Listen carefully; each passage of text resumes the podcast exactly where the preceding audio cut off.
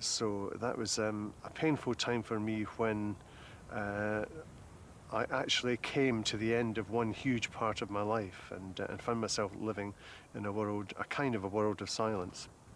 Well, one of the things that happened in this attack and uh, not being able to, to sing or speak um, for uh, some considerable time was that I actually found I couldn't even listen to, to music or the human voice because I'd never noticed that all my life um, my vocal cords had um, expanded and constricted as I listened to music or even other people speaking. It's just a thing I'd naturally done as a singer. So I found that I didn't even want to listen to the human voice at all. So I ended up living in a, a world of, of almost um, complete silence on my own in, in one room basically. Track 17. Der Musikpodcast von Albert Koch und Christopher Hunold. Reviews, Features und die besten Tracks als Playlist. Hi, ihr hört Track 17, der Musikpodcast eurer helfenden Hand im Release-Dschungel in ganz großen Gänsefüßchen. Wir stellen wie immer fünf Platten und zwölf Songs vor, kommen damit auf 17 Musikempfehlungen für den Monat. Ausführlich reden wir heute über die neuen Alben von Tirsa, Kedre Divansky, Moore Mother und Shackleton. Dazu eine Art, ja, Reissue, Compilation, wie auch immer, eine Hommage vielleicht für Jackie Levin. Und ähm, ja, heute dürfen wir das zu dritt, denn bei uns ist Journalistin Julia Lorenz. Hallo Julia. Hallo, schön zu Gast zu sein bei euch. Äh, ich war die Woche über ein bisschen krank und äh, genau, dann deshalb möge man mir das äh, die vielleicht etwas krächzende Stimme noch verzeihen, aber äh, ich bin auf jeden Fall voller Tatendrang und hatte jetzt viel Zeit, äh, Musik zu hören im Bett.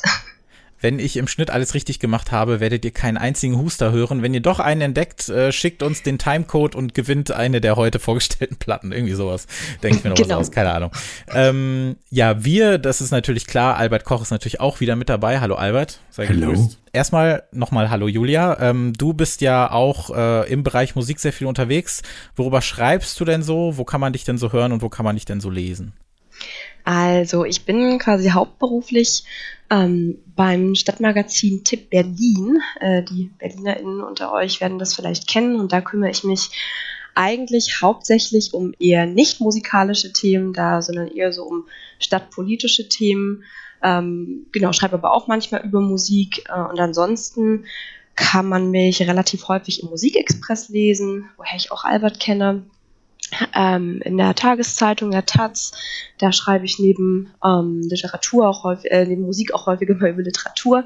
Genauso wie im Tagesspiegel. Für Spiegel Online habe ich immer mal was gemacht. Also genau, unterschiedlichste Sachen. Und äh, hören konnte man mich schon manchmal Deutschlandfunk Kultur oder auf Radio 1 im Soundcheck, also diesem KritikerInnen-Quartett. Da bin ich auch manchmal zu Gast. Ein paar der Sachen findet ihr auch in den Shownotes, da habe ich ein bisschen was verlinkt, dann könnt ihr euch selber mal einen, einen Eindruck machen. Und ähm, wir wollen uns ja gleich sowieso noch ein bisschen besser kennenlernen. Wir haben auch für dich heute einen Test vorbereitet. Aber zuerst möchte ich wieder sehr gerne die Frage stellen, was habt ihr zuletzt gehört? Und Julia, du darfst natürlich anfangen.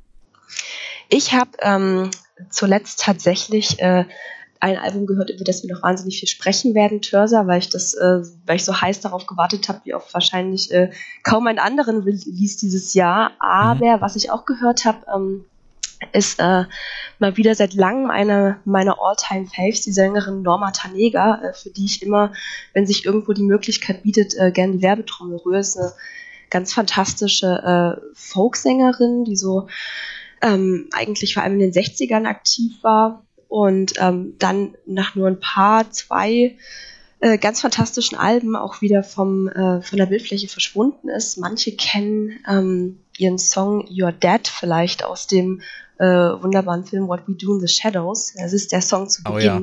Auch in der ja. Serie. Das, äh, genau. Ja, sehr, sehr gut, ja. Mhm.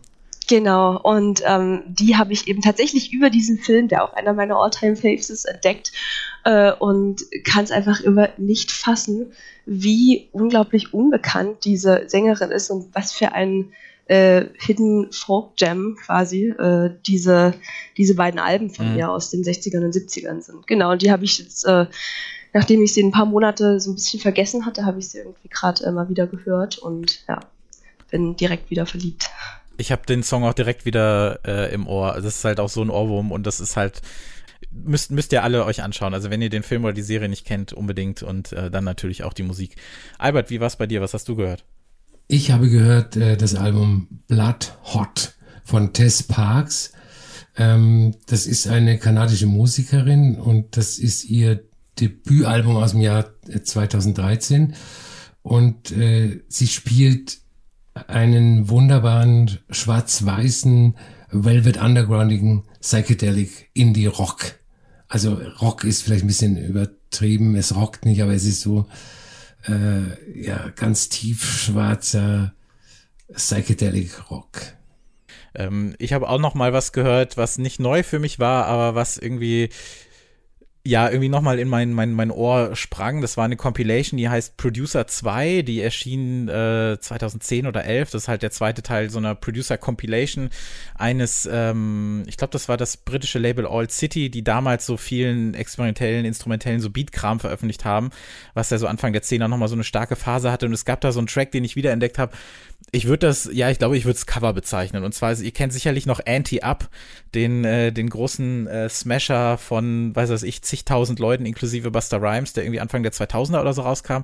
Und es gibt da so ein, so ein 8-Bit-Videospiel-Cover von Danny Drive-Thru, der das Ganze eben mit so einem sehr ähm, billigen Nintendo-Beat versehen hat und dann gleichzeitig die Stimmen aber durch diese Voice Generator ersetzt. Also das, was, wenn ihr irgendwie im Browser eingibt, äh, hallo, ich bin so und so, und dann wird das irgendwie von so einer Computerstimme vorgelesen.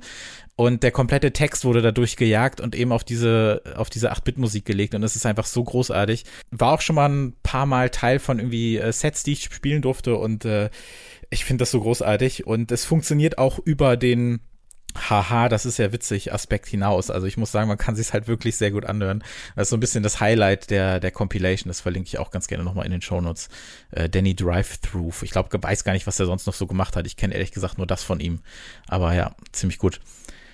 So, und ähm, wir haben in den vergangenen Ausgaben ja immer versucht, entweder uns ein bisschen besser kennenzulernen oder auch in der letzten Ausgabe, in der Linus Volkmann zu Gast war. Und zwar mit Hilfe eines kleinen äh, musikbezogenen Persönlichkeitstests. Und das, liebe Julia, möchten wir mit dir natürlich heute auch einmal machen. Ich bin und sowas von gespannt.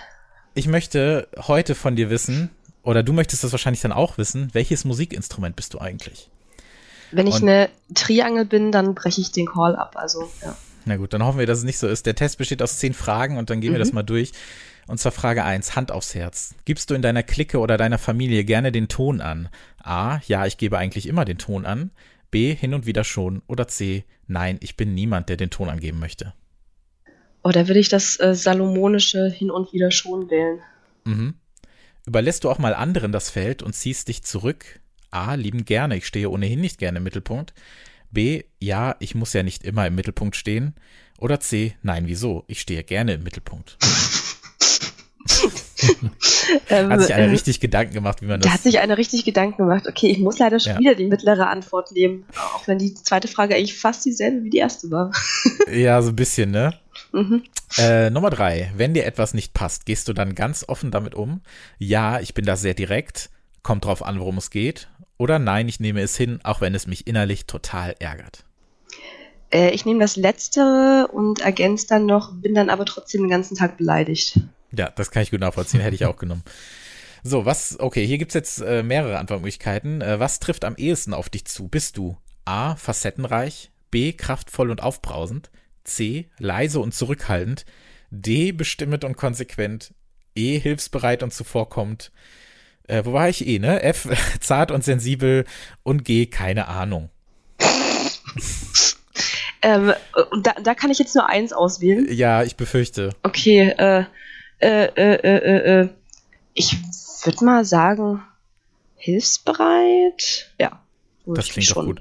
Da ja. fragt man sich natürlich auch immer direkt, auf welches Instrument passt das jetzt, ne? Also welches ja, Instrument ja, drängt sich nicht so nach vorne, sondern ist eher so begleitend. Äh, ja, ja, ja, genau. Ich, ich, ich ich, ich versuche ja am Ende irgendwie beim Termin rauszukommen, aber ich glaube, da habe ich, da ich jetzt schon verkackt für. Also. Ja, das, ähm, damit äh, behauptest du ja auch, dass die Person, die diesen Test geschrieben hat, von der Existenz eines äh, Termins weiß. Mhm, ähm, da ja. weiß ich nicht, ob ich davon ausgehen würde. Nummer 5, kannst du schon mal richtig aus der Haut fahren?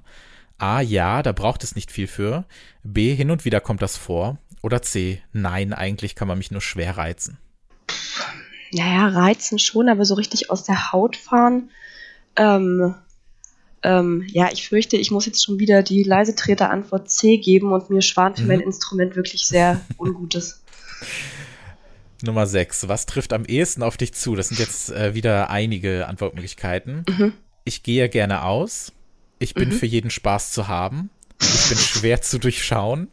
Ich bin ein guter Zuhörer, beziehungsweise ich bin eine gute Zuhörerin. Ich weiß, was ich will. Ich ziehe mich hin und wieder gerne zurück. Ich bin voller Tatendrang. Keine Ahnung. So, jetzt kann ich endlich mal eine Extrovert-Antwort nehmen und würde sagen, ich gehe gerne aus. Sehr gut. Okay. Nummer sieben. Wenn du tatsächlich ein Instrument wärst, für welche Töne wärst du dann zuständig? Also jetzt gehen die Fragen auch in so Bereiche, wo es überhaupt nicht mehr verklausuliert sonst wie es aber jetzt wird einfach direkt gefragt, ne? Alles ähm, klar. Für welche Töne wärst du zuständig? A, für die lauten, für die leisen, mhm. für die hohen, für die tiefen oder ich kann alles? Ich, ich würde ähm, aus taktischen Gründen die lauten nehmen. Ja, ja, ja, ich, ich, ich wollte gerade ja. sagen, ja, jetzt, jetzt, jetzt muss man langsam taktisch spielen, ja. hat ja aber schon, äh, das klappt ja schon beim Wählen oft nicht so richtig. Deshalb würde ich hm. sagen, ich nehme die Tiefen. Okay. Nummer 8. Gönnst du dir hin und wieder mal eine Auszeit und etwas Ruhe oder bist du immer auf Achse? Ja, Ruhephasen sind wichtig. Hin und wieder gönne ich mir eine Auszeit, aber selten. Oder nein, ich möchte nichts versäumen und gebe immer Vollgas. Team FOMO, immer Vollgas. Sehr gut. So, so, jetzt wird's wieder sehr direkt. Welches der folgenden Instrumente magst du am wenigsten? mhm. Geige, Flöte, Keyboard, Ukulele, Cello, Akkordeon, Mundharmonika, ich mag alle. Ähm, was heißt Cello, Ukulele? Ja, U Ukulele. Das ist so, ja, ja. das ist so Indie overused irgendwie. Ja, ich denke da auch an, an äh, Ryan Gosling, der da in der Seitengasse steht und. Ja, ja, ganz, ganz grässlich und irgendwie was auf der Ukulele spielt und irgendeine äh, potenzielle Partnerin mit einem langen Pony dreht frei. So, die letzte Frage. Wo würdest du gerne zum Einsatz kommen? In einer Rockband, in einem Orchester, in einer Jazzband oder na überall? Ich bin ja flexibel. Ähm, ja, schon die Rockband. Muss es sein. Mhm. So. Oh mein Gott, ich halte es kaum aus. Okay. Ich lese vor. Du bist überaus facettenreich. Mal bist du etwas mürrisch und rau, mal lieblich und gefühlvoll, mal aufbrausend und nur schwer im Zaum zu halten. Kurz gesagt, bei dir weiß man nie, was man bekommt. Du bist eben ein sehr emotionaler Mensch und trägst dein Herz auf der Zunge. Wärst du ein Instrument, dann wärst du wohl ein Klavier. Denn auch das Klavier ist ein emotionales Instrument, das langsame, balladeske Stücke ebenso zu spielen vermag wie aufbrausende, temporeiche Melodien. Außerdem benötigt man ein gutes Feingefühl, um das Klavier zu spielen und das braucht man hin und wieder auch, um mit dir zurechtzukommen. Zwinker Smiley. Übrigens, bis jetzt hatten 18,4 Prozent der Testteilnehmer auch dieses Ergebnis. Hm. Okay, das klingt emotional instabil und äh, ein Basic-Instrument. Ich will noch mal. ja, wir machen mal, ich habe eh mal gesagt, wir machen mal eine komplette Sonderfolge, wo wir irgendwie nur Leute einladen und nur diese Tests spielen die ganze Zeit. Äh, ich habe auch das Klavier bekommen, bei mir stand aber irgendwie 16 Prozent hatten dieses Ergebnis, aber ich kann auch sagen, meine Antworten sind teilweise doch äh, ziemlich anders gewesen. Also vielleicht ist es so wie bei dem Test, den wir mit Linus gemacht haben, bei dem ich befürchte, dass immer Baby von Justin Bieber rauskommt. Da war nämlich die Frage, welcher, äh, welcher Popsong ist er oder welcher Charted ist er. Ähm, kann es auch sein, dass hier nur das Klavier rauskommt. Aber wer weiß, den Test kann ich auch gerne mal verlinken verlinken, dann könnt ihr den auch mal machen. Ähm, ja, also, Julia, das Klavier. Albert, was glaubst du, würde bei dir herauskommen, ohne dass du den Test jetzt machen müsstest? Klavier. okay, dann sind wir alle, dann sind wir alle ein Klavier. Na gut. Ich hätte, ich hätte ja irgendwie gedacht, dass so bei dem Hilfsbereit und so, dass da irgendwie so der Bass rauskommt, aber ja. So, bevor wir über die Platten dieser Ausgabe sprechen, Track 17 besteht ja nicht nur aus den Review-Folgen, so wie dieser hier, sondern wir haben ja auch abwechselnd immer eine Feature-Episode. In der vergangenen, die vor zwei Wochen erschienen, haben wir zusammen mit Linus Volkmann über Verrisse in der Musikkritik besprochen. Äh, in der Ausgabe davor habe ich vom Haldern Pop 2021 berichtet und so eine kleine Unterwegsfolge gemacht. Wir haben aber auch immer mal wieder Episoden, in der wir zum Beispiel über Diskografien von Musikern sprechen, so wie zum Beispiel über Daft Punk vor ein paar Monaten. Also da könnt ihr euch gerne mal ein bisschen austoben und die älteren Folgen durchhören. Aber heute geht es mal wieder um neue Musik, das, was wir eigentlich am liebsten machen, und zwar mit den Alben von Tirsa, Ketre Lewanski, Moormother, Shackleton und zugegebenermaßen alter Musik von Jackie Levin. Und das erste Album, über das wir sprechen, ist Color Grade von Tirsa. Äh, Tisa ist eine britische Songwriterin und Sängerin, die eigentlich schon seit über zehn Jahren Musik schreibt und produziert und vielleicht für einige, so wie auch für mich, erstmals als Feature-Gast oder musikalische Kollegin von Mika Levi auftrat, die ja zunächst eher so verschrobenen Indie, dann so experimentellen Elektropop und nun halt großartige Soundtracks produziert. Gemeinsam arbeitete man an ersten EPs. I'm Not Dancing ist vielleicht das, was man so als erstes Ausrufezeichen wahrnehmen kann, auch wenn der Song eigentlich viel dafür tat, dass er nicht als Ausrufezeichen wahrgenommen wurde, was Tirsas Musik vielleicht auch acht Jahre später ganz gut beschreibt. Also das angesprochene I'm Not Dancing, das war so ein, so ein grober wie glänzender Popsong mit so einem schief stampfenden Beat und so angewobbeltem Bass und ähm, diese EP war für mich das, was ich eigentlich immer wieder in Musik suche und viel öfter finden sollte, nämlich so eine ganz eigene Übersetzung von, äh, von so untergründigen Club-Sounds in Pop und RB. Den besten Song, den findet man meiner Meinung nach auch am Ende. Und ähm, klar, wir reden hier natürlich über ihr neues Album, das letzte Woche erschien, aber ich würde mir nicht verzeihen, wenn ich nicht einmal Slow Jam erwähnen dürfte, der nämlich eben genau das ist. Und ähm, ja, jeder Person, die ihn hört, so eine in Gänsehaut eingewickelte, so Durchhaltehymne präsentiert, würde ich das mal nennen.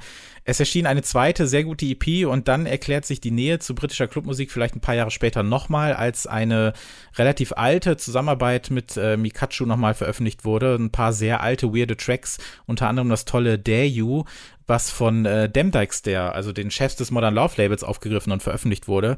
Und 2018, dann durften wir auch im Rahmen des Podcasts über Devotion sprechen, das von Mikachu mitproduzierte Debütalbum, das dann eben mit Songs wie äh, Gladly halt so voller wunderschöner Slowburner steckte. So ein minimalistisches Album, das vielleicht deshalb auch ein bisschen Gefahr lief, daneben zu schießen, wenn dieses bisschen, was sie präsentiert, nicht funktioniert, hat aber sehr gut funktioniert. Da waren wir uns damals sehr einig. Und jetzt drei Jahre später haben wir mit Color Grade äh, wieder so an Lo-Fi kratzenden Slow-Motion R&B. Und pompöser ist das jetzt alles wirklich nicht geworden, aber es hat für mich auf jeden Fall nochmal funktioniert. Julia, du hast ja vorhin erwähnt, dass du auf diese Platte sehr doll gewartet hast und konnte sie deine Erwartungen denn erfüllen? Absolut. Äh, ich bin völlig beeindruckt davon, wie sie quasi äh, zusammen mit, äh, mit Mika Levi, also wie die beiden den Minimalismus beibehalten konnten, aber das Ganze dennoch eine ganz andere Färbung hat, eine ganz andere Stimmung hat.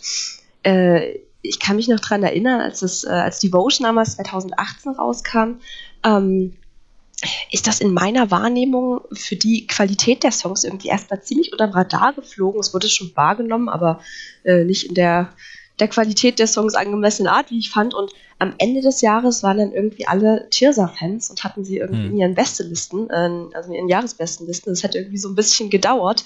Ähm, na, du hast ja auch schon gesagt, das ist schon faszinierend, wie diese Musik nie mehr macht, als sie irgendwie muss, äh, um die Spannung zu halten. Da wird kein Knopf zu viel gedrückt, obwohl natürlich einiges in den Songs passiert. Und ähm, was ich diesmal besonders interessant finde, ähm, äh, steht sehr überall zu lesen, dass sie ähm, äh, zwei Kinder bekommen hat äh, mhm. und dass sie sich äh, dem Thema Mutterschaft eben auch sehr viel äh, in den Songs nähert.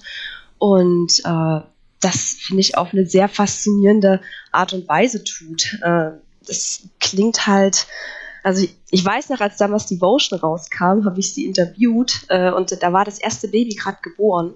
Und mhm. da ist sie mit dem Telefon durch die Wohnung geschlichen, hat ganz leise geredet. Es war alles so ganz wundervoll und gemütlich und so zart und so intim und man, also man wollte sich so richtig irgendwie dazu eine Wolldecke einwickeln lassen und ähm, das war ja, also Devotion war ja eher so ein Love-Song-Album, wenn ich es richtig in Erinnerung habe. Und nun, wo es explizit um Mutterschaft geht, ähm, ist auf einmal so das volle so Standard Science-Fiction-Repertoire da, ne? mit äh, Termin, das ich vorhin schon erwähnt habe, mit Roboterstimmen.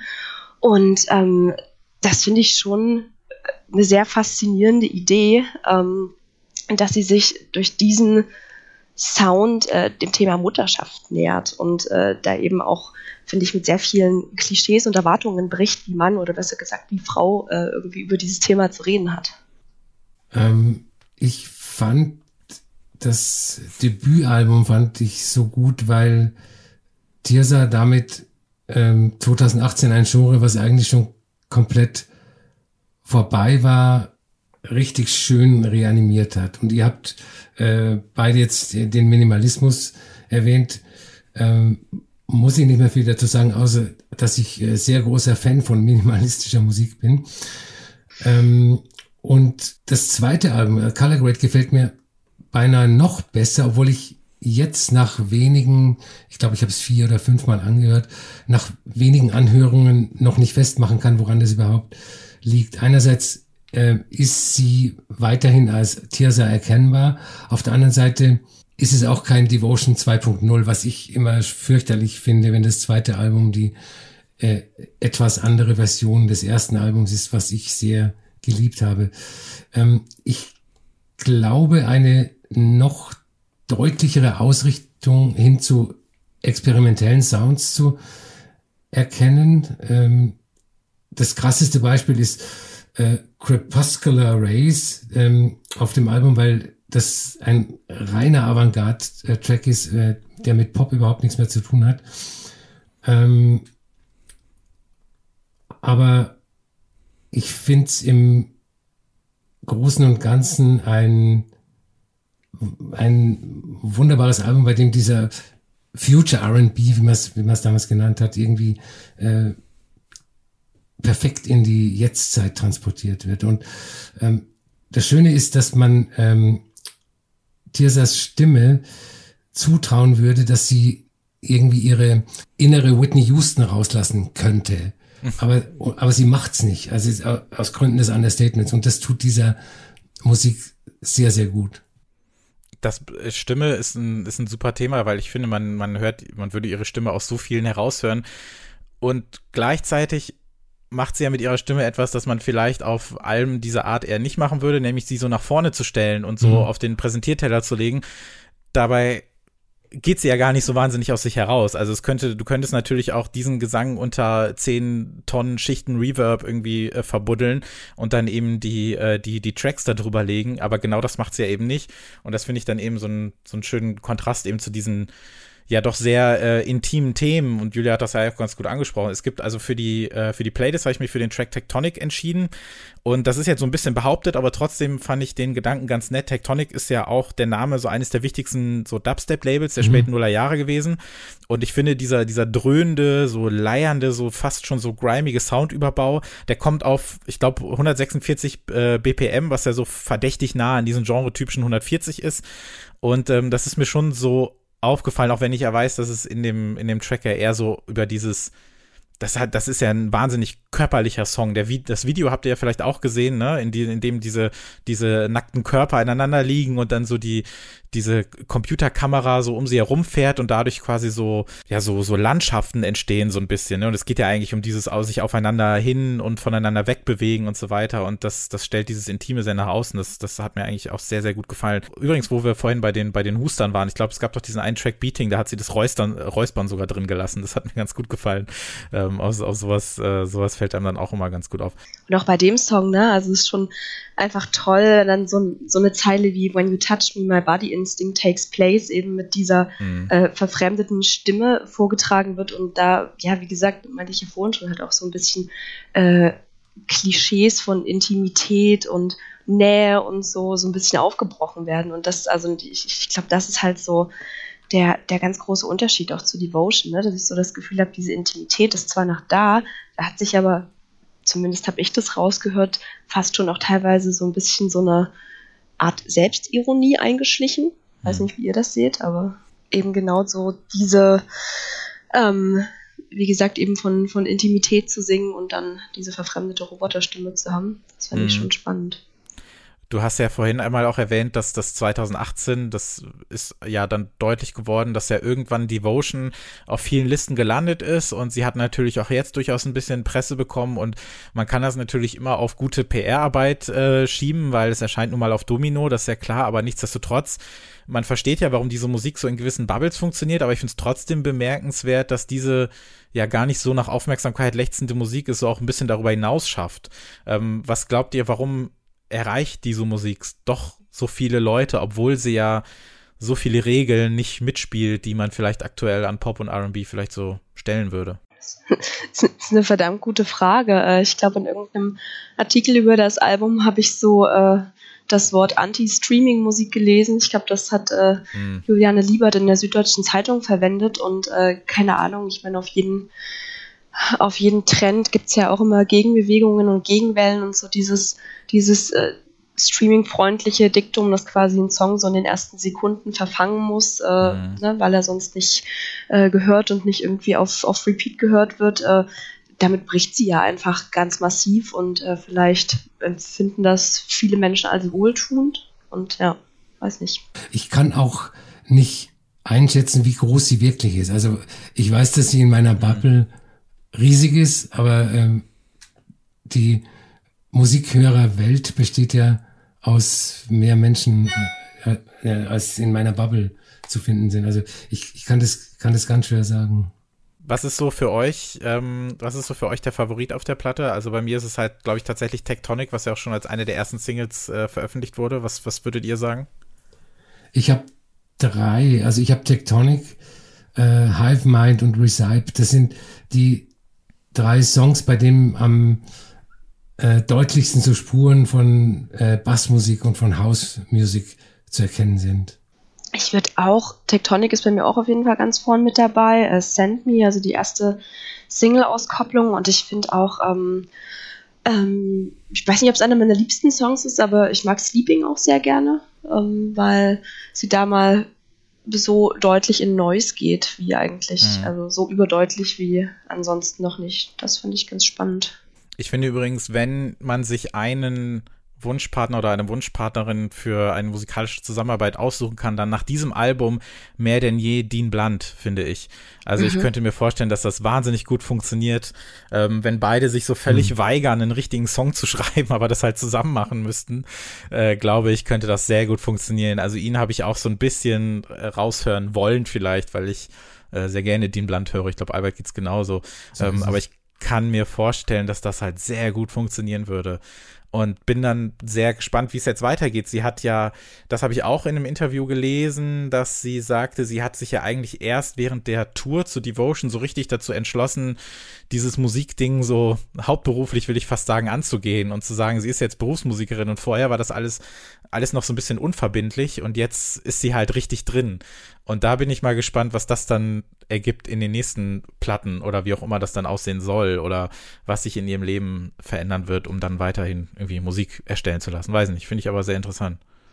Ja, absolut, finde ich auch. Also, und das ist also so die ganze Karriere ist ja eigentlich so ein bisschen, wie ihre Musik klingt, ne? Also so eine kleine, kleine Verweigerung. Also so dieses Mhm. Momentum, das sie damals mit I'm Not Dancing hatte, halt so komplett verstreichen zu lassen und zu sagen, boah, ja, hier habe ich jetzt meinen kleinen Hype, aber dann mache ich auch erstmal eine Weile nichts. Oder Ja. also lass mir halt ewig Zeit mit meinem Debütalbum.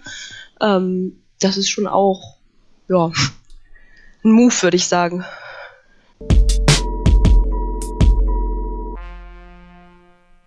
Das nächste Album heißt Liminal Soul von Kedril Livansky.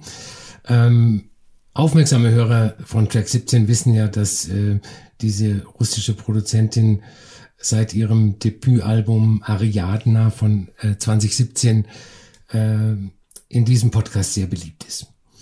Ähm, dieses Debütalbum, das war so eine neblige, lo-fi-hafte Mischung aus Dream Pop, Shoegaze, Industrial, äh, Avant Pop und äh, ganz leichten Anflügen von Tech Techno. Es wurde immer behauptet, dass äh, das Album große Einflüsse von russischer Volksmusik hätte, was ich nie so recht habe erkennen wollen.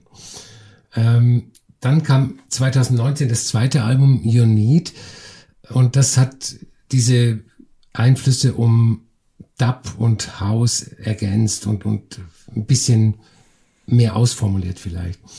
Äh, Jetzt kommt das dritte Album, Liminal Soul, und es fällt schon mal Folgendes auf.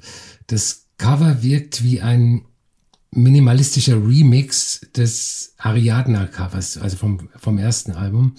Und das kann man natürlich sofort äh, als einen Hinweis auf die Musik sehen, denn der mehr oder weniger chiffrierte Pop ihres letzten Albums, der ist hier nicht mehr so vorhanden. Es, es wirkt fast so, als ob ihr drittes Album der direkte Nachfolger des Debütalbums wäre. Äh, es hat hier nicht mehr so diese, dieses Referenzen-Patchwork, mit, das sie mit der Faust aufs Auge äh, gehauen hat. Es sind zwar alle Einflüsse noch da, aber sie stehen nicht mehr so isoliert nebeneinander, sondern werden in den Songs zu einem ja, hom homogenen Ganzen. Und ähm, jetzt ist es wirklich so, dass die, die, diese getragene Atmosphäre von manchen Stücken an russische Volksmusik oder an russische klassische Musik Ende 19. Jahrhundert, Anfang 20. Jahrhundert ähm, denken lassen. Der Hauptunterschied aber zu den früheren Alben ist, dass äh, ihre Stimme sehr in den, in den Vordergrund gerückt ist. Die, ähm, die meisten Songs sind auf Russisch gesungen und ähm, da ich die Sprache nicht beherrsche, muss ich oder darf ich die Stimme als ein weiteres Instrument hören. Ich mag die ersten beiden Alben sehr. Ich mag auch das Neue sehr, aber es wirkt so im Rückblick, als wäre ähm, Gerda Lewanski bei den ersten Alben auf der Suche nach ihrem Stil gewesen und den hat sie jetzt durch Try and Error gefunden mit diesem Album. Kann natürlich beim nächsten Album schon wieder ganz anders sein. Und äh, jetzt würde mich interessieren, was Julia von diesem Album hält. Ähm, ich finde das ganz spannend, was du sagst. Ähm, dass es dich diesmal mehr an russische äh, klassische Musik erinnert. Das war nämlich tatsächlich äh, in den Reviews, die ich mir so dazu durchgelesen habe, äh, das ist eine Frage, die ich mir tatsächlich gestellt habe, inwieweit sich äh, das Herkunftsland in dieser Musik widerspiegelt. Ich habe mir, ich fand, es ist ein klassischeres Popalbum ähm, im Vergleich zu den Sachen, die sie vorher veröffentlicht hat. Ich ähm, musste mich tatsächlich äh, ein bisschen reinhören, weil ich äh, beim ersten Nebenbeihören teilweise fand, dass es äh, ein bisschen schwach auf der Brust klingt, habe mich dann aber irgendwie doch sehr, ähm, sehr reingehört und irgendwie sehr gut äh, verlieren können auch darin. Aber wie gesagt, die Frage nach der, ähm, nach der Bedeutung der, ähm, ja, des, des russischen Einflusses, die fände ich spannend. Ja, es, es, es war eher so, dass äh, praktisch in den Waschzetteln, die immer mitgeliefert werden bei, äh, für die Presse, das immer so hoch gepusht Ja, ja, ich habe das, ja. ich habe das, ich habe das auch gelesen von von Modern Matters und ja klar, ich meine, da schreiben dann irgendwie viele ab, aber also ja, ich ich ich habe es mich wirklich gefragt ich finde es dann gut, wenn man sie quasi selber fragt. man weiß ja. ja immer nicht, ne, woher kommen dann die Infos und so.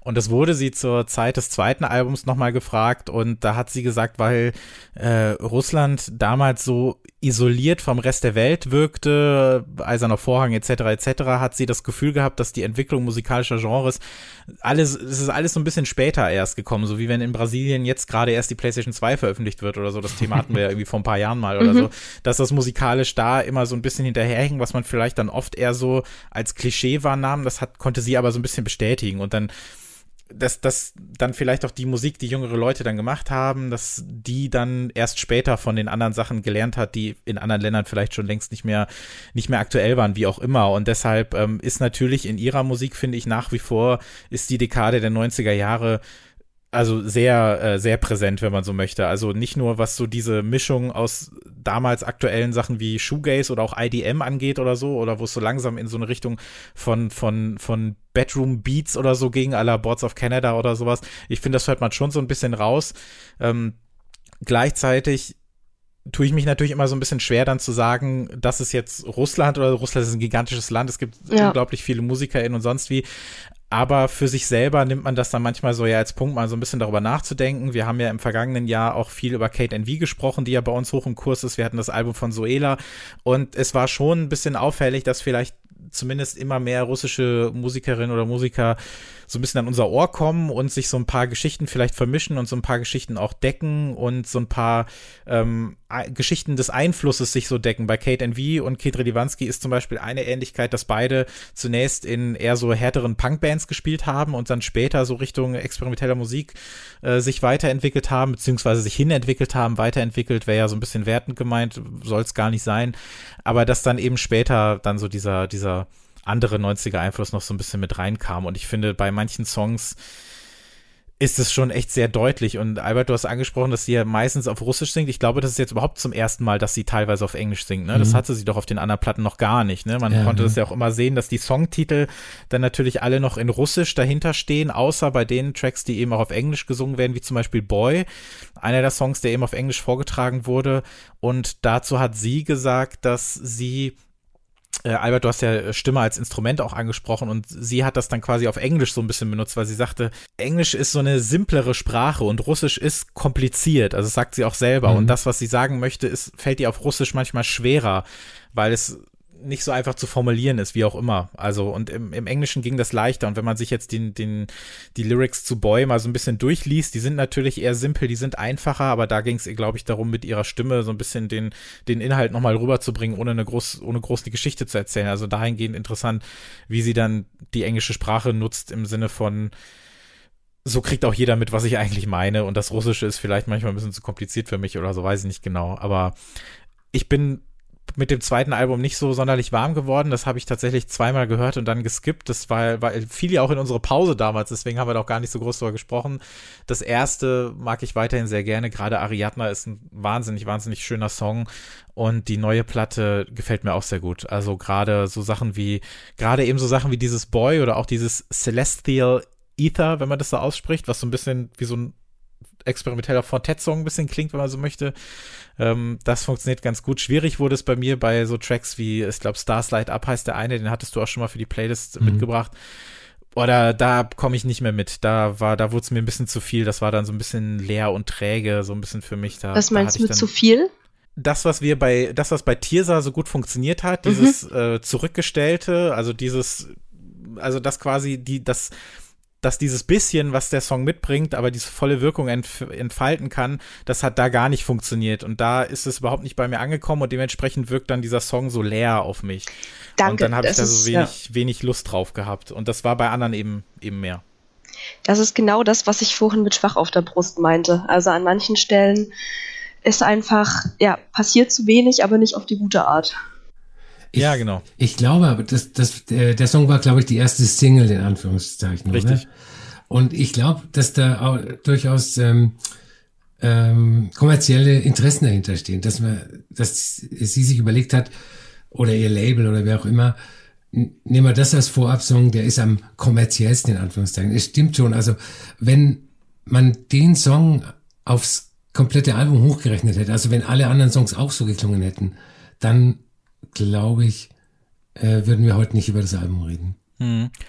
Wir haben, ich habe noch mal reingehört, was wir damals noch über die äh, erste Platte gesagt haben und da sind wir wieder auf ein Thema gekommen, was ein paar Mal ähm, bei, bei uns aufkam und zwar, wie sich im Laufe der Zeit Produktionsbedingungen oder der Sound mit dem Größerwerden von MusikerInnen so verändert. Mhm. Und auch da hatten wir nochmal die Beispiele äh, Solar Jesus und Julia Holter so ein bisschen herangezogen. Und ähm, auf dem ersten Kedri Lewanski-Album, was natürlich nicht ihr erster Release war, sie hatte ja schon auch eine EP und ein paar Singles vorher, da war ja auch so ein bisschen dieses äh, Lo-Feige noch so ein bisschen mit drin und wir haben damals uns gefragt, wie würde sie denn zwei Alben später klingen? und genau an diesem Punkt sind wir ja jetzt.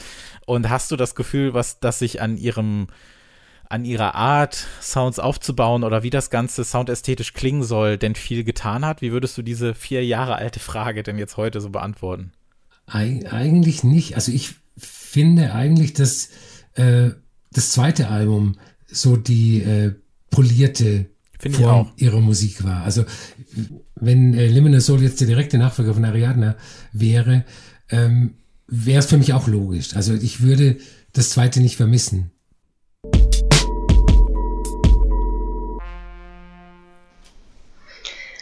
Ja, das Album, das ich mir ausgesucht habe für die Sendung, ähm, heißt Black Encyclopedia of the Air und das ist das neue Album der Künstlerin und Aktivistin Kamei Aeva aus Philadelphia, die sich Moor Mother nennt. Ähm, Moor Mother wird immer wieder als Spoken Words Künstlerin bezeichnet. Äh, tatsächlich findet man viel Genretypisches in ihrer Musik. Sie nutzt ihre Stimme wie ein Instrument, ähm, wie zum Beispiel auch schon Künstlerinnen, Künstler wie Ursula Rucker, vorher es gibt Stimmensamples und trotzdem ist es schwer, das Album, also zumal das neue Album irgendwo einzusortieren. Moore Mother arbeitet immer wieder mit KünstlerInnen aus Hip-Hop oder Jazz zusammen, zum Beispiel Sons of Kemet. Äh, auf dem neuen Album ist äh, der Underground-Rapper Pink Saifu dabei. Ähm, aber so richtig äh, passt sie, absolutes Klischee, aber auf sie trifft es wirklich mal zu, passt sie in keine Schublade, in keine Kategorie. Das Album ist, so sehr Hip-Hop, wie es Jazz ist, wie es tatsächlich auch mal RB ist und diesmal auch irgendwie Pop ist. Ähm, Im Interview mit Pitchfork äh, hat sie das Album als ihre Sellout-LP bezeichnet. Äh, ja. Wenn man verstehen will, äh, warum sie das denkt, äh, dass sie mit diesem ja doch hochgradig eigenständigen Album so den Kotau vor dem Massengeschmack macht, wenn sie das auch eher scherzhaft gemeint hat, äh, dann sollte man sich vielleicht mal anhören, was sie zuletzt so gemacht hat. Und das war eine ganze Menge. Sie hat äh, quasi seit Anfang letzten Jahres wirklich Album um Album veröffentlicht mit verschiedenen Projekten. Zum Beispiel betreibt sie noch das Duo More Jewelry, mit dem sie eine Art Punk-Album veröffentlicht hat. Sie hat mit Billy Woods ein total verspultes Hip-Hop-Album gemacht und da ist das sehr experimentelle Black Encyclopedia of the Air tatsächlich ein bisschen zugänglicher.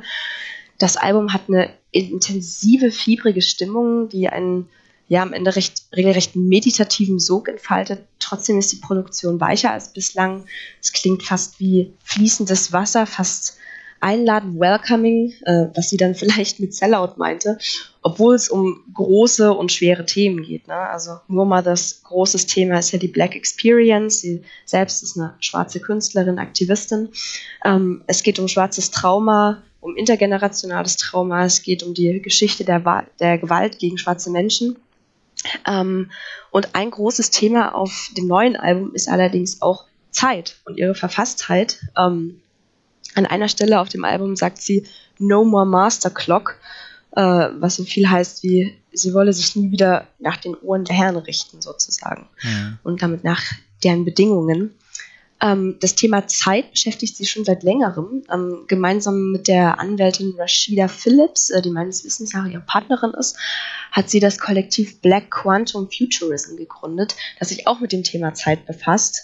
Und ähm, ich habe mich da mal versucht einzulesen. Äh, quasi mit einer Art, ist eine Art mit Quantenphysik angereichertes Afrofuturismus-Update. Ähm, und äh, wenn ich es richtig verstanden habe, wird da unter anderem die These vertreten, dass äh, das lineare Zeitverständnis, also Zeit als Strahl zu denken, als so ein Arrow of Time halt eine äh, europäische Praxis ist und äh, sie wenden sich dagegen, wollen Zeit als was äh, Zyklisches verstehen.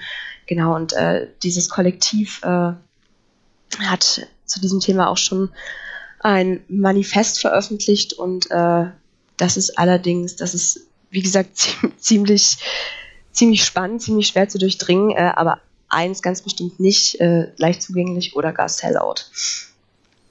Ja, es ist unbedingt ein Album, bei dem ich nicht derjenige sein möchte, der die Genres auf Discogs oder Radio Music einträgt. Absolut das hast du, glaube ich, schon ganz gut nicht. gesagt. Ähm, ich habe äh, andernorts auch so ein bisschen eine Herangehensweise an das Album gelesen, die mir gefallen hat, in die man eigentlich eher beschreibt, was das Album nicht ist, weil es eben so viel äh, zugleich ist. Genau. Was ja. aber äh, das soll jetzt nicht der Eindruck entstehen, dass es aber so ein großes Durcheinander ist, bei dem alles Mögliche versucht wird, unter einen Hut zu bringen und es funktioniert nicht, weil es funktioniert auf jeden Fall. Und ähm, dann auch dieses ja leicht selbstironische ja Sellout-Ding, das hast du erwähnt, das hat mir auch sehr gut gefallen, dass sie das so gesagt hat.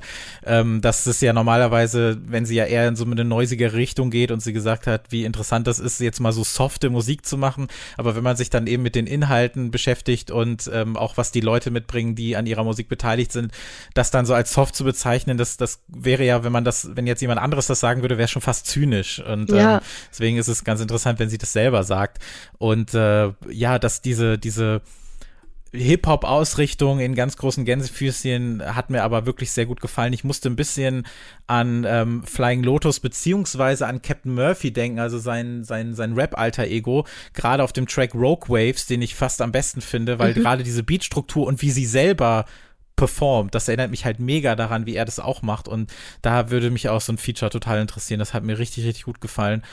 Und was ich äh, ganz cool fand, ist, weil ich glaube, das machen viele nicht so, dass sie auch gesagt hat, dass sie äh, zum Thema alles unter einen Hut bringen oder sowas, dass sie an mehreren Platten parallel arbeitet. Das finde ich auch krass. Also, dass sie dann so sagt, dieses Album ist aus Sachen entstanden, die für was anderes nicht, nicht, nicht, nicht gut genug waren, aber die jetzt für ein anderes Projekt nicht passend waren und dann hat sie daran weitergearbeitet und dann diese Platte draus gemacht und es klingt halt überhaupt nicht so, als wäre das, also im, nicht mal im Ansatz so, als wäre das irgendwie äh, Ausschuss von einem anderen Projekt oder sowas gewesen und das finde ich ganz Voll. krass.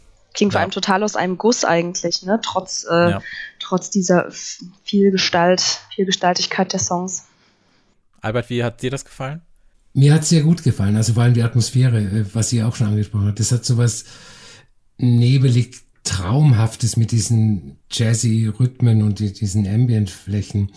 Ich muss zugeben, ich habe äh, More Mother als Solistin noch nicht gekannt. Also ich, ich habe sie gekannt ähm, durch ihre Teilnahme an dem Projekt äh, Irreversible Entanglements auf dem Label Inter Jazz Label International Anthem. Mhm. Und ähm, International Anthem und sie hat äh, sehr viele Parallelen. Also das, das Black Empowerment bei den KünstlerInnen von International Anthem äh, wird durch Free Jazz und Artverwandtes ausgedrückt und bei More Mother durch im weitesten Sinn Rap und R&B, also die Rückholung von urschwarzer Musik, die irgendwann mal von den Weißen gekapert worden ist. Ich finde bei dem Album das Beatmaking fantastisch. Das, und das erinnert mich wieder einmal an ähm, das Album Sound Anchors, das von äh, Madlib aus dem Frühjahr. Die, wie gesagt, diese ganze, diese vernebelte Atmosphäre finde ich ganz wunderbar. Und äh, die, ich habe mich natürlich eingehört in ihre früheren Sachen. Und also wenn man sie von früher kennt, und dann wird man wahrscheinlich sehr überrascht werden von, von dem neuen Album, weil das war schon ziemlich heftiges Zeug, was sie auf ihren vorherigen Alben ähm, abgeliefert hat. Nur ähm, ich finde, dass im letzten Viertel des neuen Albums ähm, werden die Songs auch wieder äh, deutlich experimenteller, aber nicht, nicht so ultra neusig. Und das wirkt so, als ob sie äh, auf ihrem Sellout-Album ihr, ihr Publikum erstmal versucht einzulullen, also im, im allerbesten ja. Sinn, weil ich habe mich sehr gerne von, von der Musik einlullen lassen.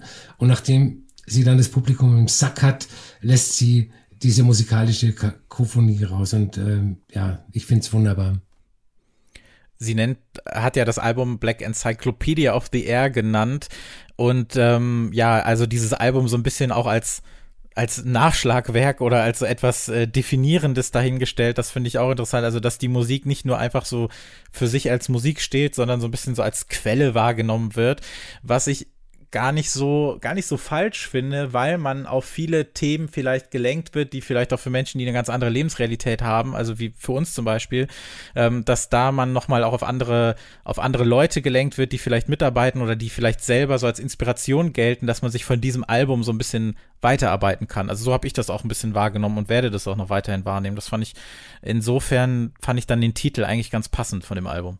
Sie hat ja auch selbst gesagt, dass das, ähm, dass der auch deshalb zustande kam, weil so viele KollaborateurInnen dabei waren, dass es dann irgendwann für sie so den, ähm, ja, den Charakter sozusagen mhm. einer von vielen Leuten geschriebenen Enzyklopädie hatte. Und von den Sachen, die sie zuvor gemacht hat, ich muss sagen, dass ich sie erst seit einem Jahr so richtig auf dem Schirm hatte, wegen der Platte, die sie mit Billy Woods gemacht hat. Mhm. Die hattest du ja auch schon erwähnt, Julia, weil Billy Woods finde ich halt super und da höre ich immer rein, wenn er was macht. Und dieses äh, Brass hieß das, das fand ich auch sehr crazy auf eine sehr gute Art. Das habe ich sehr, sehr gerne gehört. Und in der letzten Ausgabe ist sie hier im Podcast zum ersten Mal aufgetaucht, weil sie ja Feature-Gast auf dem ne? neuen ja. The Bug-Album war, ja. genau, was auch sehr gut gepasst hat. Und ähm, da haben wir sie, da haben wir sie auch nochmal äh, haben sie auch nochmal mit am Start gehabt, ja. Ja, ich habe ich hab sie, glaube ich, zum ersten Mal im Kontext vom Berliner Jazzfest irgendwie vor ein paar Jahren wahrgenommen, ähm, wo sie, finde ich, ein spannendes Booking war. Aber auch da bei der Performance hatte ich halt, also es wird ja, es wird ja oft so in Bezug auf ihre Musik das Wort unangenehm verwendet. Also dass, äh, ja. dass die Musik unangenehm klingen soll, eine unangenehme Wirkung entfalten soll. Und äh, das hat, das fand ich tatsächlich absolut äh, faszinierend, als ich sie zum ersten Mal gehört habe. Und äh, also irgendwie wartet da doch so ein bisschen äh, die, weiß ich nicht, der, der Hakenschlag, den sie einem dann doch immer mal versetzt.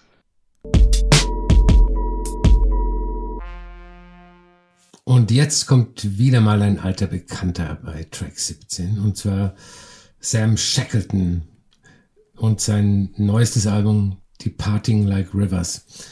Ähm, ich verfolge die Karriere von Shackleton schon seit, ja, eigentlich Mitte, Ende der Nullerjahre, aber es hat mich dann doch erstaunt, dass äh, Departing Like Rivers erst sein drittes Album unter eigenem Namen ist. Und weil er wahnsinnig viele Alben in den letzten paar Jahren veröffentlicht hat und die stammen allerdings alle von seinem Nebenprojekt Tunes of Negations, äh, bei dem unter anderem die fantastische Pedal-Steel-Gitarristin Heather Lee mitmacht. Ähm, Shackleton kam so Mitte der Nuller Jahre in die Dubstep-Szene rein, ist aber relativ schnell aus dem doch ja einengenden Korsett ausgebrochen, indem er Elemente aus Techno, Ambient und anderer düsterer Musik mit in seine Tracks eingearbeitet hat. Ähm, wer das anhören will, der möge sein Debütalbum Three EPs aus dem Jahr 2009 Unbedingt. anhören. Das ist äh, nach wie Unbedingt. vor Hammer, ein sensationell. Klassiker. Ähm, Shackleton hat 2005 das Label Skull Disco gegründet, das relativ legendär geworden ist, obwohl er, glaube ich, nur 10, 12 Inches veröffentlicht hat. Ähm, auch die Platten von Skull Disco äh, zeichnen sich aus durch die Verwendung von ungewöhnlichen Elementen wie afrikanischen Rhythmen und, und ethnischen äh, Vocal Samples, was er auch bei, bei Tunes of Negation gemacht hat. Bei diesem Projekt zeigt sich auch sein, seine Liebe zur Psychedelic Musik und das könnte auch die Überschrift für Departing Like Rivers sein. Das ist äh, im Großen und Ganzen ein Psychedelic Album. Es ist vielleicht ein bisschen weniger verspielt und verspult als diese äh, Alben von Tunes of Negation, und vielleicht liegt es daran, dass äh, Soloalbum in dem Fall wirklich Soloalbum bedeutet. Er hat kein Feature, keinen Gast. Er hat alles allein gemacht, nur ein paar von den wenigen Vocals kommen aus dem Sampler. Ähm, man kann sich durch einige Tracks oder einige Elemente in den Tracks an den frühen Shackleton der Nullerjahre äh, erinnert fühlen. Ähm, das freut wahrscheinlich die früher war alles besser Fraktion, aber dennoch ist die Musik kein Retro-Ding. Also ich, ich mache jetzt nochmal äh, 2007 lebendig. Er verbindet eher seine aktuelle psychedelische Soundästhetik mit seiner eigenen Soundästhetik aus, aus den mittleren bis späten Nullerjahren. Also äh, der New Age Hippie trifft äh, auf die Sounds aus den dunklen Kellerlöchern.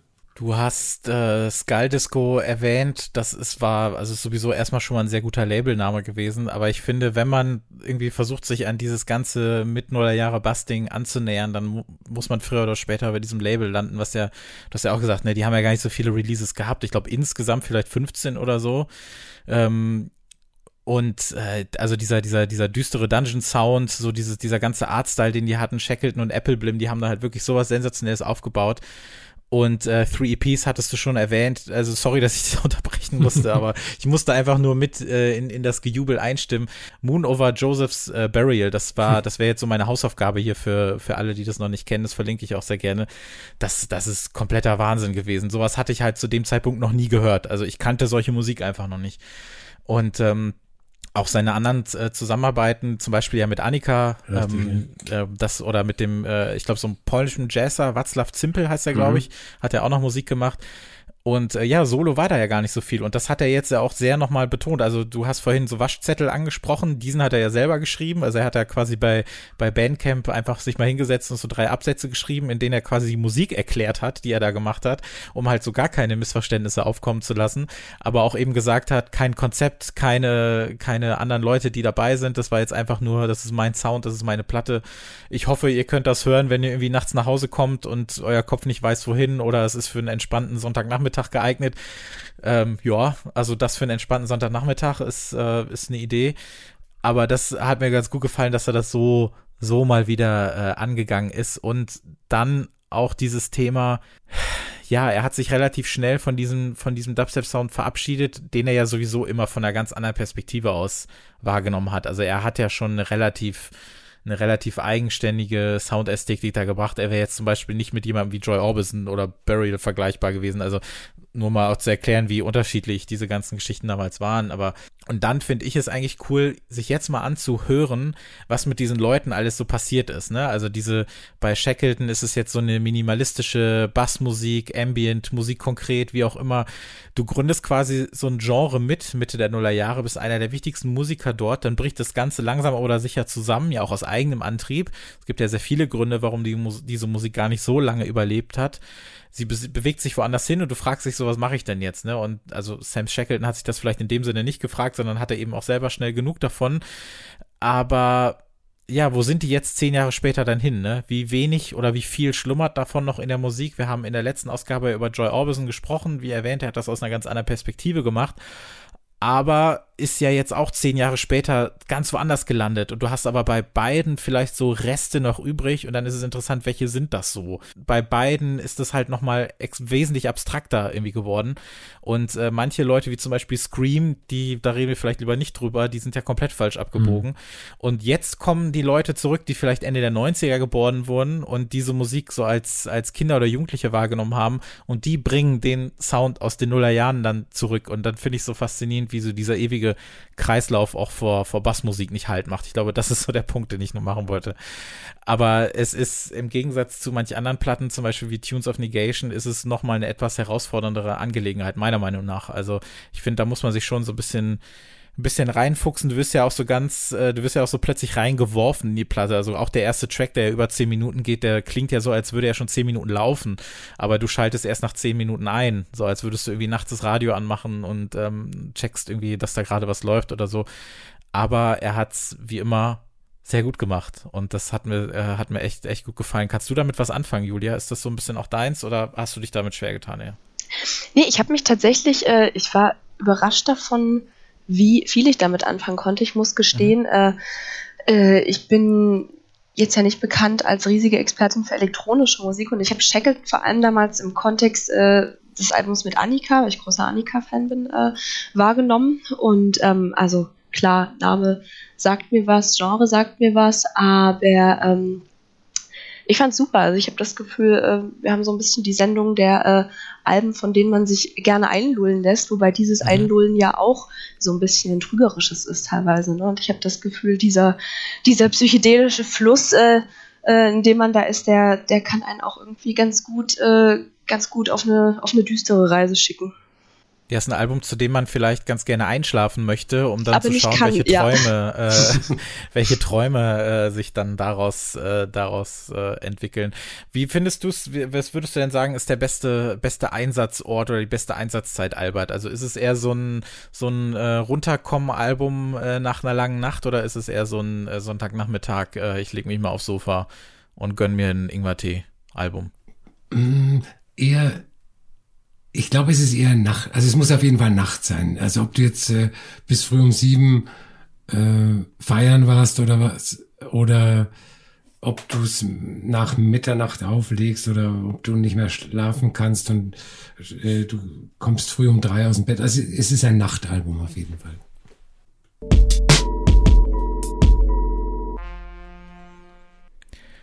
Gut, die letzte Platte für heute heißt Straight Outta Caledonia, ist eine Compilation, die für Jackie Levin zusammengestellt wurde.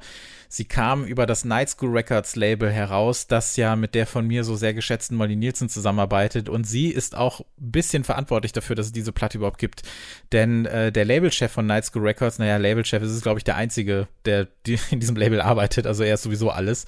Der fuhr äh, Molly Nielsen eines Abends äh, auf einen ihrer Gigs und sie spielte ihm was von Levin vor. Und zwar auch der Song, der auch meine erste Begegnung mit ihm sein sollte, The Sexual Loneliness of Jesus Christ.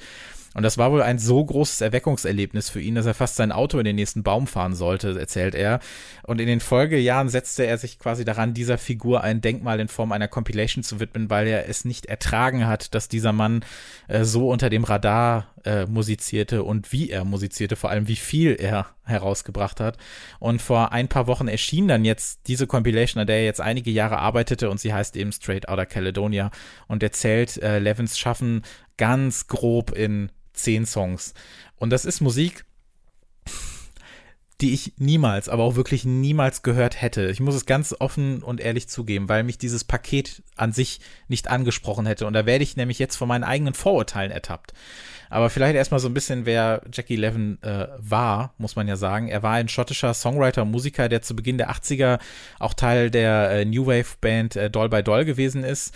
Dann ähm, haben ihm ein paar Schicksalsschläge äh, ereilt. Er wurde überfallen und dabei so schwer stranguliert, dass er kurzzeitig seine Stimme verlor. Ähm, seiner musikalischen Karriere verlieh das eine sehr traumatische Pause, in der er dann schwer heroinabhängig wurde und dann erst zehn Jahre später, nach so einigen kleineren Zusammenarbeiten mit anderen MusikerInnen, konnte er sich selbst neu verwirklichen und äh, landete dann eher in so einer äh, folkigen Songwriter-Ecke, war dabei aber ungeheuer fleißig und veröffentlichte zwischen 1994 und seinem leider durch Krebs verursachten Tod im Jahre 2011 über 20 Solo Soloalben.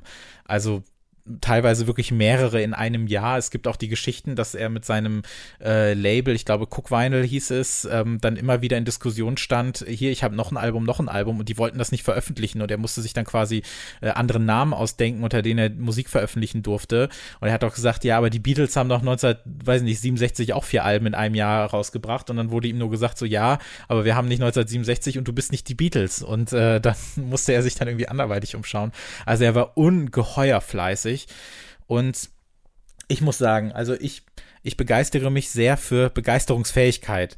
Also wenn Musik irgendwie wichtig oder relevant ist aus Grund XY, riskiere ich sofort ein Ohr. Aber wenn du mir sagst, warum dich was bewegt oder warum dir was bedeutet oder wie stark du auf was reagiert hast, wegen XY oder Z, dann höre ich erst recht zu, weil ich das quasi nachvollziehen möchte und ich mich so darüber freue, wenn Leute sich über Musik freuen das quasi zu lesen und dann auch festzustellen, dass es vielen anderen Leuten wohl so ging im Laufe der letzten Jahre oder Jahrzehnte, die sich auch alle immer wieder gefragt haben, warum hört kein Mensch diesen Typen?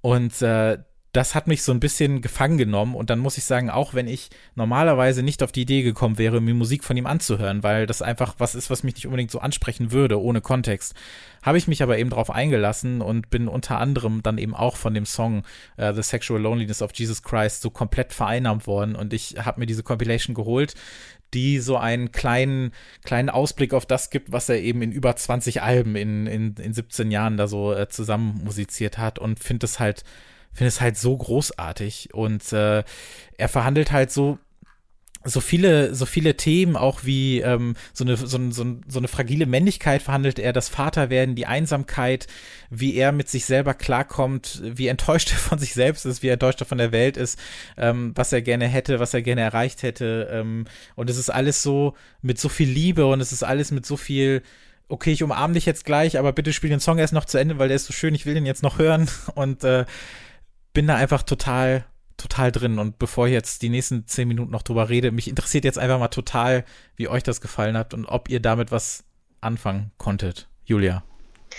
Also ich äh, danke dir auf jeden Fall für meine nächste äh, Folk-Entdeckung nach Norma Tanega. Ja. Ähm, ich bin eben auch auf diesem The Sexual Loneliness of Jesus Christ völlig kleben geblieben. Äh, ich finde so schön wurde seit äh, The Hurdy Gurdy Man von den Butthole Surfers nicht mehr gestottert, äh, wie in diesem ersten Song. Und ich, ich weiß nicht, ob ihr nachvollziehen könnt, warum. Ich kann es nicht ganz rational begründen, aber irgendwie hat diese Musik für mich, äh, wirkt die ein bisschen auf mich, als, als könnte er auch der emotional etwas stabilere äh, Ziehvater von Daniel Johnston sein. Äh, mhm. Gerade so diese, äh, diese zarte Männlichkeit und diese, ja, also was du gerade angesprochen hast, das ist, äh, das ist was, was gefühlt in die Musik von vielen Leuten eingeflossen ist, ohne dass ich ihn jemals mhm. als Referenz äh, irgendwie hätte auftauchen nee. sehen. Albert, wie ist bei dir? Du hast ja mal in dem, wir haben ja schon mal kurz über die Platte gesprochen und da hast du mir erzählt, dass du so eine Mini-Geschichte mit, mit ihm hast. Die, die werde ich jetzt äh, vortragen. Sehr also, gerne. Ich, ja, ich muss jetzt diesen Nebenschauplatz aufmachen. Bitte. Ähm, und zwar möchte ich die Gelegenheit nutzen, um anhand von äh, Jackie Lemmon über das größte Privileg der MusikhörerInnen zu reden, und zwar die Ignoranz. Ähm, man ist eigentlich nur sich und seinem eigenen Musikgeschmack verpflichtet, was natürlich nicht für ähm, Pop-Journalistinnen gilt. Ähm, da muss man sich halt auch manchmal Sachen anhören, die man nicht, sich nicht anhören will. Aber der, der normale Musikhörer darf für sich entscheiden, was angehört wird, gerne auch von aufgrund von Vorurteilen äh, Sachen dann überhaupt nicht anhören wollen, aber sich trotzdem eine Meinung bilden. Ähm, was das mit Jackie Levin zu tun hat, kommt jetzt. Mir ist der Name seit über 20 Jahren ein Begriff. Äh, und es liegt hauptsächlich an einem übereifrigen Promoter des Labels Cooking Vinyl, ähm, der meinen damaligen Mitinsassen bei Musikexpress Josef Winkler, hallo Josef, wenn du das hörst, äh, und mir bei jedem neuen Release von Jackie Levin äh, ihn hat schmackhaft machen wollen. Und, und das war ja eine Menge. Und, genau, also ich, ich habe damals gedacht, der äh, bringt alle sechs Monate ein neues Album raus. Und dann hast du immer wieder Anrufe gekriegt, hey, wollte nicht mal was machen. Ähm, und dieses schmackhaft machen ist geschehen und das ist durchaus zynisch mit dem Hinweis auf das äh, schwere Schicksal, was, äh, ähm, was er durchgemacht hat, was du erzählt hast, der Überfall, die, die Heroinabhängigkeit. Also so nach dem Motto, der hat so ein schweres Schicksal, da kann man doch eine geile Geschichte erzählen. Und ähm, irgendwie ist es nie dazugekommen. Und ich, ich ähm, bin mir sicher, dass ich das ein oder andere Album vielleicht angehört habe, so mit, mit halbem Ohr, aber es ist nichts hängen geblieben. Ich habe mich jetzt zum ersten Mal ähm, intensiver mit ihm be beschäftigt. Ähm, und ich weiß nicht, ich weiß, vielleicht weißt du das, welchen Zeitraum diese Compilation abdeckt. Ähm, aber ich weiß, dass sie sehr, sehr viele Stile abdeckt und das macht das Album für mich ein bisschen uneinheitlich äh, und, und ein bisschen schwer zu hören. Es hat, durchaus wunderbare Songs, äh, der, der, der Jesus Christ Song zum Beispiel ähm, oder Heartsick das klingt so ein bisschen wie, wie ein Kirchenlied. Äh, Irresistible Romance ist ein Northern Soul Song. Also der Mann hat halt echt eine Million Stile abgedeckt. Und ähm, ich mag es auch, wenn seine Stimme äh, zeitweise zu Scott Walker wird. Aber meiner Meinung nach sind äh, trotzdem noch zu viele Songs auf der Compilation, die mich ein bisschen ratlos hinterlassen. Also ich müsste vielleicht mal nachprüfen, auf welchen Alben die Songs sind, die mir besonders gut gefallen, um mich dann nochmal mit denen zu beschäftigen. Was hat dich ratlos zurückgelassen, Albert? Ich glaube, dass die Diskrepanz zwischen wirklich sehr guten Songs und äh, anderen, die irgendwie so rechts rein und links wieder raus sind. Mhm. Ich kann dir nicht die Frage beantworten, ähm, aus welchem Zeitraum die ganzen Songs äh, stammen, weil ich das bewusst noch nicht recherchiert habe, weil ich mich bislang auch wirklich nur mit diesen zehn Songs beschäftigt habe. Ich aber weiß, dass ich früher oder später versuchen werde, da tiefer reinzugehen. Was ich möchte halt nicht, dass sich das wie Arbeit anfühlt und da das über 20 Alben sind, habe ich mir noch nicht gesagt, ich höre jetzt das, ich höre jetzt das, ich höre jetzt das, sondern ich will erstmal Zeit mit dieser Compilation verbringen und deswegen sehe ich das jetzt als, als Gesamtstück und weniger als ähm, hier mal was und da mal was. Ich habe aber ein bisschen was gelesen von den ähm, Begründungen des Labelchefs von Night School, der gesagt hat, warum dieser Song drauf ist. Natürlich äh, der erste, weil das, ähm, also der äh, Jesus Christ Song, weil das auch seine erste Begegnung gewesen ist. Dann paar, also er hat halt versucht, möglichst alle Stile von, von Levin abzudecken auf dieser Compilation, aber es wird mit Sicherheit auch einen Nachfolger dazu noch geben, früher oder später. Aber was man ja sagen kann, natürlich klingen die Songs aber aus, wie aus verschiedenen Zeiten kommt, denn auch hier Snow in Central Park hat ja auch diese dicken 80s Drums so ein bisschen, ne? Das hatte ich mir noch, hatte ich mir noch aufgeschrieben. Aber ich mag, glaube ich, eher auch dieses so wahnsinnig direkte, also ne, er singt ja auch in Single Father, der Song heißt so, I was a single father, times were harsh. Also das ist jetzt äh, nicht schwer zu deuten. Ähm, vielleicht ist es auch das, was mich dann so, was mich dann so fasziniert. Aber ich glaube, im Endeffekt breche ich es darauf runter. Ich finde es einfach toll, wenn viele Leute unabhängig voneinander so begeistert von etwas sind, ohne dass ihnen das so richtig einer hat aufzwingen müssen und dann so sagen, warum kennt das keiner, warum kennt das keiner? Und dann probiert man es vielleicht mal und davon lasse ich mich dann gerne anstecken, wenn die Musik das wenn die Musik das erlaubt. Und in dem Fall finde ich es dann umso beeindruckender, weil das eben Musik ist, die ich normalerweise so nicht wirklich viel hören würde Und dazu kommt noch, dass wir ja vor, also wir haben ja vor einigen Folgen in dem Feature so ein bisschen darüber gesprochen, warum Leute irgendwann aufhören, sich ab 30 mit neuer Musik, also für sie neuer mhm. Musik zu beschäftigen, aber vorrangig mit aktueller, kontemporärer Musik. Da gibt's ja die dämlichsten Begründungen für.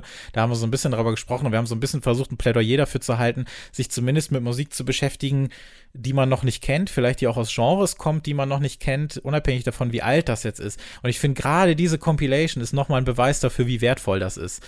Weil sich jetzt nochmal was völlig Neues so in, in mein musikalisches Leben, das klingt jetzt irgendwie so groß, aber ist auch egal, äh, hineingeschlichen hat und ich da halt so total für dankbar bin. Und deshalb äh, auch eine Ode an die Begeisterungsfähigkeit. Also wenn ihr irgendwie geilen Scheiß kennt, dann nervt die Leute damit und sagt denen das auch und äh, denkt nicht nur, ähm, ach, das interessiert auch eh keinen, sondern macht das mal, weil es, es kann immer nur gut sein, Leuten zu erzählen, was es für gute Musik gibt. So, jetzt noch äh, so ganz dramatische Musik äh, spiele ich noch dahinter ein und dann, äh, dann haben wir es auch. Aber glaubst du denn, Albert, du würdest da noch was, was für dich entdecken oder ist für dich die Arbeit damit jetzt getan? Nee, auf, sagst, auf so, jeden Jackie Fall. Levin reicht mir. Ähm, weil er hat ja er hat ja so viele unterschiedliche Sachen gemacht. Und äh, wenn ich ein bisschen mehr von dem entdecke, was ich sehr gut finde, dann kann ich ja zufrieden sein. Also der The Sexual Loneliness of Jesus Christ ist ja bei uns mit auf der Playlist drauf und ähm, den würde ich allen ans Herz legen, so auch als, als Einstiegspunkt und dann schaut einfach mal, was euch davon gefällt oder nicht und ähm, ja, sagt uns das auch gerne mal. Julia, wolltest du noch was sagen dazu? Ja, ich, wo ich wollte in Bezug auf ihn, ähm, hätte ich so ein bisschen die, die umgedrehte Frage, äh, die du vorhin zur Tirsa gestellt hast, gestellt. So, was, also, was ist der Grund, warum er eben so selten als Referenz auftaucht? Was ist der mhm. Grund, warum Leute äh, so unterm Radar laufen? Also, und, also das habe ich mich ja am Anfang der Sendung auch schon in Bezug auf Norma Tanega gefragt, äh, was denn irgendwie der Grund ist, dass Leute irgendwie da so ausgesiebt werden in der öffentlichen Wahrnehmung. Ja, vielleicht, also man sagt ja immer, Qualität setzt sich durch. Ja, das eben, ist ja auch so ein, nicht, so ein ne? äh, ja, genau. genau, das ist ja auch eigentlich so ein, naja, also kann man auch wirklich drüber streiten über den Satz, aber es ist ja oft genug, äh, ich meine, wir haben es ja auch oft im Podcast, dass wir Sachen empfehlen, von denen wir wissen, das wird jetzt über eine gewisse Bubble nicht hinauskommen oder so. Und bei Jackie Levin sollte es vielleicht anders sein, aber er hat es dann vielleicht auch nicht darauf angelegt. Ich meine, wenn du halt irgendwie fünf Alben im Jahr veröffentlichst, dann ist es vielleicht dann wirklich so, wie Albert auch gesagt hat, dann stellt man irgendwann auf Durchzug ja. und dann möchte man auch als Musikjournalistin oder so dann gar nicht mehr groß darüber berichten. Oder es fehlt dann so ein bisschen der Zugang und ähm, ja, er hat dann vielleicht auch nicht so veröffentlicht oder gespielt oder sonst, wie dass äh, dann die ganze Welt was davon mitbekommen würde oder auch nicht so darauf angelegt. Das weiß ich aber auch tatsächlich nicht so genau. Ja, es ist sogar äh, vor kurzem ein Guardian-Artikel äh, über ihn erschienen anlässlich äh, dieser Compilation, der da heißt I don't know why Jackie Levin isn't better known. Also ja, der Guardian ja. weiß es auch nicht. Das, das fasst es, glaube ich, echt ganz gut zusammen, ja. Zu Track 17, der Musikpodcast, gehört auch Track 17 Playlist zum Podcast. Das ist unsere Spotify-Playlist, auf der nicht nur alle Folgen zu finden sind, sondern auch die zu den Folgen zugehörigen Songs. Ähm, Albert und ich bringen ja normalerweise dann immer insgesamt 17 Songs mit. Davon sind ja fünf auch von den Platten, über die wir heute gesprochen haben. Und äh, Julia, du durftest dir natürlich auch ein paar Songs noch aussuchen für die Playlist. Was hast du da noch so mitgebracht? Ich habe mitgebracht ähm, ähm, ein Song von Lorraine. Ähm, so nennt sich die Künstlerin Taya Cheek aus Brooklyn, äh, die kürzlich ein Album über einen Zustand veröffentlicht hat, den wahrscheinlich gerade viele kennen. Fatigue heißt das Album äh, und ist wunderbar, wie ich finde. Und ich habe daraus den Song Suck Teeth ausgesucht. Ähm, dann habe ich äh, noch einen Song des Rappers K ausgesucht, der da heißt I Notice.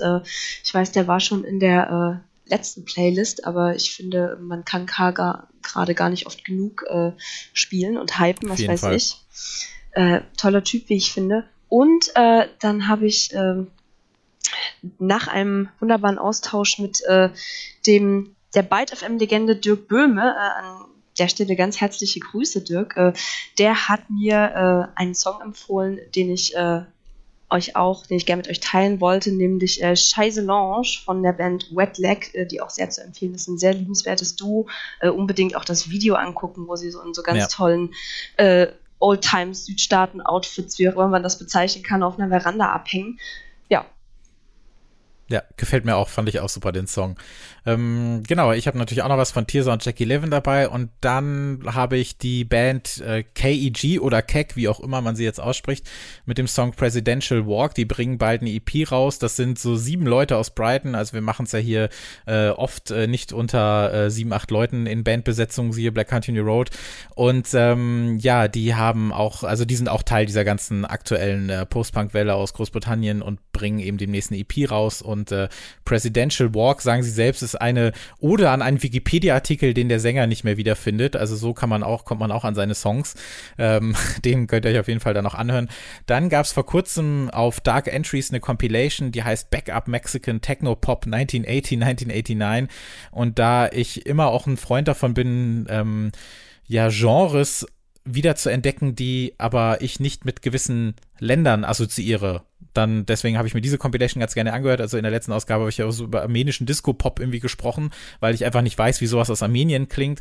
Und jetzt weiß ich halt, wie so ein äh, Cold Wave-Track aus Mexiko klingt. Und deswegen habe ich da die Band Vandana mit äh, Cambios en el Tiempo äh, mir ausgesucht. Das ist ein sehr schöner Song. Dann gibt's einen Track Roses von der Londoner Soulsängerin äh, Linda Dawn. Der kam zwar im letzten Jahr schon mal raus, aber jetzt nochmal als 7 Inch, unter anderem auch mit einem Remix. Und dann habe ich äh, Everything in Motion von Road und Brown. Das ist äh, ein, ähm, beziehungsweise ein Duo, das jetzt auf Permanent Vacation ein neues Album veröffentlicht hat. Und auf dem Track, das sollte für Albert dann noch interessant sein, äh, singt auch die äh, Sängerin von den Peking Lights mit. Und das ist ein sehr, sehr, sehr, sehr schöner Song. Und dann gibt es noch den Track Sirens von äh, Gaians. Das äh, ist ein Projekt, was ich noch nicht kannte, aber erschien auf einer Compilation Beautiful Presents Beautiful Volume 1. Das äh, britische Label Beautiful äh, kümmert sich nämlich so ein bisschen um die Zukunft von äh, Jungle, Bass, Garage und Grime und hat hier sehr, sehr viele Leute zusammengetrommelt, um in großen Teilen zumindest äh, sehr spannende Musik zu veröffentlichen. Und da habe ich mich für den Opener entschieden. Was gibt's von dir noch, Albert? Ich habe von äh, Kedar Lewansky My Invisible mitgebracht und von Shackleton Few Are Chosen. Ähm, darüber hinaus von Hiro Kone den Track Silver Coat The Throng. Das ist eine New Yorker Künstlerin, die war früher mal Mitglied der Brustbank-Band Effi Briest. Und die haben damals genau ein Album veröffentlicht, das war 2010 und das sollte sich jeder anhören. Als äh, Solokünstlerin äh, bewegt sie sich irgendwo zwischen Industrial, Techno, Ambient, Avantgarde und neuer Musik. Und ihr viertes Album, das heißt eben Silvercoat The Throng, ist äh, einfach der Wahnsinn. Und den, dafür habe ich den Titelsong ausgewählt. Dann hat meine liebste Oldschool-Synthesizer-Künstlerin Caitlin Aurelia Smith ein zweiteiliges Album rausgebracht, zusammen mit dem Oscar-nominierten Komponisten Emil Moseri. Äh, der erste Teil I Could Be Your Dog Prequel ist jetzt erschienen und ähm, der Song heißt Lock in Your Fire und er ist sehr gut. Die äh, Hauslegende Theo Parrish hat wieder mal eine neue EP rausgebracht. Die heißt In Motion. Ähm, so, so heißt auch der ein Track, ich habe aber einen anderen ausgewählt, den auf der B-Seite, der heißt Don't Play, ist ein Funky House Track mit einer Stop-Motion-artigen Keyboard-Melodie und äh, Gastvocals von einer Sängerin namens Ava, von der ich noch nie was gehört habe, aber auch ein sehr guter Track. Und äh, Hot Chip Mann Alexis Taylor hat ein neues Solo-Album rausgebracht, das heißt Silence. Das beschreibt auch seine Solo-Musik ganz gut da ist er ja so der ähm, introvertierte Piano-Singer-Songwriter. Äh, der Song heißt Strange Things ähm, und da gibt's zum Piano und zu seinem wunderbaren Gesang ein seltsam schönes Streicherarrangement. Track 17 Playlist zum Podcast hat übrigens, wenn ich dann jetzt mal drauf schaue, mit diesen 17 Songs äh, über 670 Songs drauf. Äh, weit über 100 Stunden sind wir mittlerweile. Also ich glaube, wer mal nicht weiß, was er oder sie äh, hören möchte, kann da ja einfach mal draufgehen und dort könnt ihr euch dann auch alle Folgen noch einmal anhören. Albert, dich gibt es wie immer als at the, the Albert auf Instagram und Twitter. Äh, Julia, wo kann man dir folgen, wenn man das möchte? Das sollte man natürlich. Äh, man kann mir auf Twitter folgen. Ich weiß nicht, wie doll sich das lohnt, weil ich eigentlich meistens äh, schlechte Laune habe auf Twitter, aber äh, Okay, verlinke ich natürlich auch sehr gerne nochmal in den Show Notes und ähm, Track17 Podcast sind wir bei Instagram und Twitter. Äh, seid doch so lieb, wenn ihr Lust habt und vielleicht auch einen äh, Account, dann äh, seid doch so nett und Gebt uns doch eine schöne, kleine, nette 5-Sterne-Bewertung bei Apple Podcast und schreibt eine Kleinigkeit. Und mittlerweile können, also ich kann es noch nicht, aber viele Leute können auch bei Spotify schon Podcasts bewerten.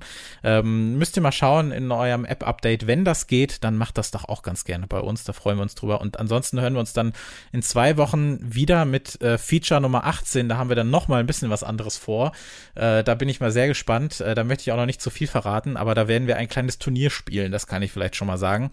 Und ansonsten möchte ich mich nochmal recht herzlich bei Julia Lorenz bedanken. Das war super, dass du da warst. Vielen, vielen Dank. Vielen, vielen Dank für die Einladung. Danke dir, Albert. Sehr gerne. Vielen Dank fürs Zuhören und dann bis zum nächsten Mal. Tschüss. Tschüss.